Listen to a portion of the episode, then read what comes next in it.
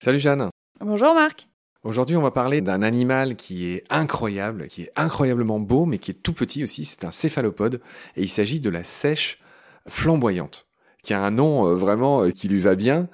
Est-ce que tu nous dirais pas son nom scientifique? Est-ce que tu nous décrirais pas ce petit ovni euh, des océans? Alors la sèche flamboyante, c'est Metasepia pfefferi, du nom d'un zoologiste allemand qui a beaucoup étudié les céphalopodes. Donc d'un tautologue, T-E-U-T-H-O, teuto, architeutis, etc. Enfin non, c'est juste pour dire que voilà, cette branche de la zoologie s'appelle la teutologie, qui étudie les céphalopodes. Pardon, je t'ai interrompu. Pas de problème. Et hum, donc cette euh, sèche flamboyante, elle est assez petite, 6 ou 7 cm de long. Donc la sèche flamboyante, comme son nom l'indique, elle a des couleurs euh, très vives. Elle va avoir du rouge, du pourpre, parfois du violet. Elle a aussi des petites taches de jaune sur les bras en avant de sa tête. Et euh, les chromatophores qu'elle a dans sa peau, donc c'est des cellules qui lui permettent d'arborer toutes ces couleurs, ils vont pouvoir changer de couleur très rapidement. Et donc, on va avoir comme des bandes qui, presque, on a l'impression qu'ils bougent et ça lui permet de se camoufler aussi. Donc, euh, elle va de temps en temps se camoufler, mais elle va surtout, avec ses couleurs euh, très euh, flashy, très flamboyantes justement, dire, prévenir les prédateurs qu'elle est toxique. Oui, alors c'est un bon enchaînement. Elle est hyper toxique. C'est la seule sèche toxique et c'est un des rares céphalopodes toxiques. Les chercheurs estiment qu'elle est aussi dangereuse que la célébrissime pieuvre à anneaux bleus dont on avait parlé dans d'autres épisodes de Petit Poisson deviendra podcast. En effet, c'est un animal extrêmement toxique. Est-ce que tu nous dirais où on le trouve? Il n'y a pas de danger avec la sèche flamboyante en Méditerranée, par exemple? Non, mais alors juste pour euh, revenir avec la pieuvre à anneaux bleus, qui a une morsure qui peut être euh, vraiment euh, fatale. Pour le coup, la sèche flamboyante, le venin, il est dans les tissus musculaires. Donc en soi, tant qu'on la mange pas, elle n'est pas mortelle pour nous. D'accord. Alors je te demandais où est-ce qu'on l'a trouvée la sèche flamboyante. Elle n'est pas en Méditerranée, hein, pour rassurer tout le monde. Non, du coup c'est dans les eaux plutôt tropicales, Indo-Pacifique, les îles des Philippines, en Malaisie. On peut la trouver jusqu'en Nouvelle-Guinée et au nord de l'Australie. Voilà. Alors moi, ce qui m'a intrigué chez cette sèche, c'est que euh, j'ai regardé des vidéos de cette sèche qui marche au fond de l'eau c'est étonnant, c'est comme le requin chabot d'ailleurs, qui est capable de nager hors de l'eau, lui aussi. J'avais raconté ça dans les épisodes de France Culture euh, dédiés à la série requin, là, de mécanique du vivant. Il y a certains requins qui sont capables de changer de flaque entre deux marées, qui savent marcher hors de l'eau en utilisant leur nageoire, et on dirait presque Charlie Chaplin. Eh ben, cette petite sèche, c'est un peu pareil. Je sais pas si tu as déjà vu des vidéos. Elle utilise des protubérances de son manteau euh, pour un peu marcher au fond. C'est ça, en fait, son manteau sur les côtés, il est très développé et euh, ça va lui permettre d'utiliser un peu comme des pattes. On dirait qu'elle a quatre pattes. Moi, quand j'ai vu les vidéos, on dirait presque un pachyderme, un éléphant avec euh, deux bras qu'elle a en l'air pour euh, justement avertir, un peu comme un étendard, dire attention, je suis toxique. Et ses protubérances de son manteau, et puis les autres tentacules devant, et donc elle va marcher comme ça sur le fond. Et en fait, c'est une des rares sèches qui marche comme ça, parce que son sépion, l'os de sèche qu'elle a euh, dans son corps, il est vraiment tout petit. Et du coup, ça ne va pas lui permettre d'avoir une bonne flottabilité. Metasepia pfefferi, donc le nom de cet animal incroyable qui marche sur le sable, on vient de le dire, extrêmement venimeuse, on vient de le dire aussi.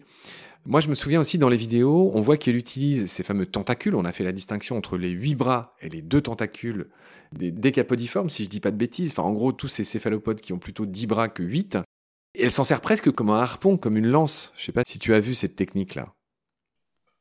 Donc ça lui permet, euh, oui, d'attraper ses proies. Oui, mais c'est fulgurant. Enfin, elle avance tout doucement, mais quand elle chope quelque chose, c'est fulgurant. C'est un, des avantages euh, vraiment chez ces céphalopodes qui vont se camoufler, passer inaperçus et tout d'un coup surprendre leur proie.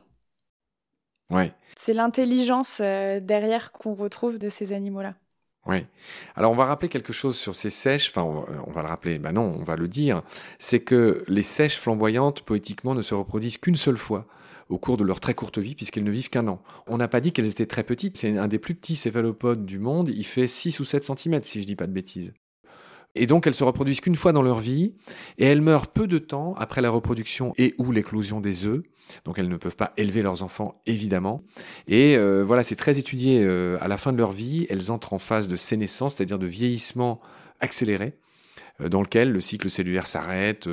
il y a beaucoup de problèmes qui apparaissent et, ces animaux meurent très vite. C'est bizarre, ils sont programmés pour ne vivre que très peu de temps et ne se reproduire qu'une seule fois. Ben ça, c'est quelque chose qu'on retrouve chez d'autres céphalopodes, le fait qu'il n'y a qu'une seule reproduction dans leur cycle de vie.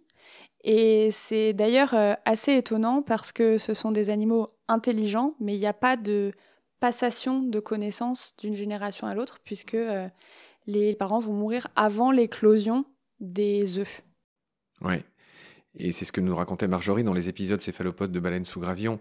C'est que que serait le monde aujourd'hui si les céphalopodes pouvaient survivre à leur descendance et leur enseigner des choses, vu qu'ils sont déjà si intelligents, on imagine ce que l'apprentissage pourrait leur apprendre.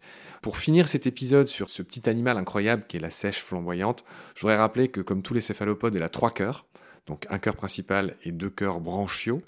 Je rappelle que le poulpe, lui, il a neuf cerveaux aussi. Hein. Il y en a un mini cerveau dans chaque tentacule aussi. Enfin, ils sont multi, euh, je ne sais pas comment dire, ils sont multi équipés. Et enfin, euh, on n'aura pas le temps d'aller dans les détails, mais ces animaux établissent leur fameuse couleur dont as parlé au début, avec ce qu'ils voient eux, avec leurs yeux, et non pas en imitant ce qu'il y a autour d'eux, parce qu'ils ne verraient pas les couleurs, en fait. C'est ça qui est fou.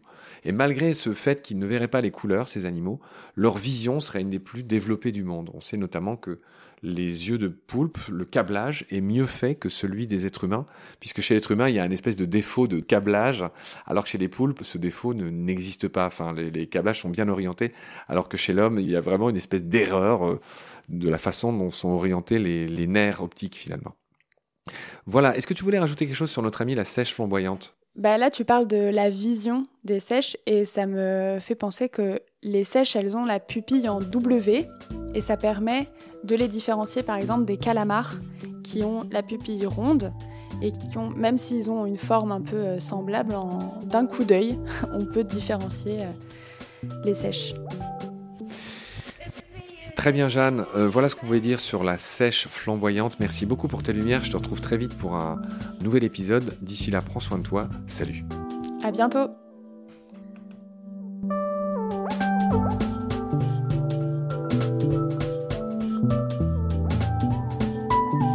L'océan, c'est la vie. C'est-à-dire que notre vie est intimement liée à la vie de l'océan. Voilà, c'est ça, pour moi, la seule chose qui compte. Tout le reste est secondaire, tirer du pétrole, des trucs. Pourquoi faire? Pour augmenter de 5% la production. Rigolade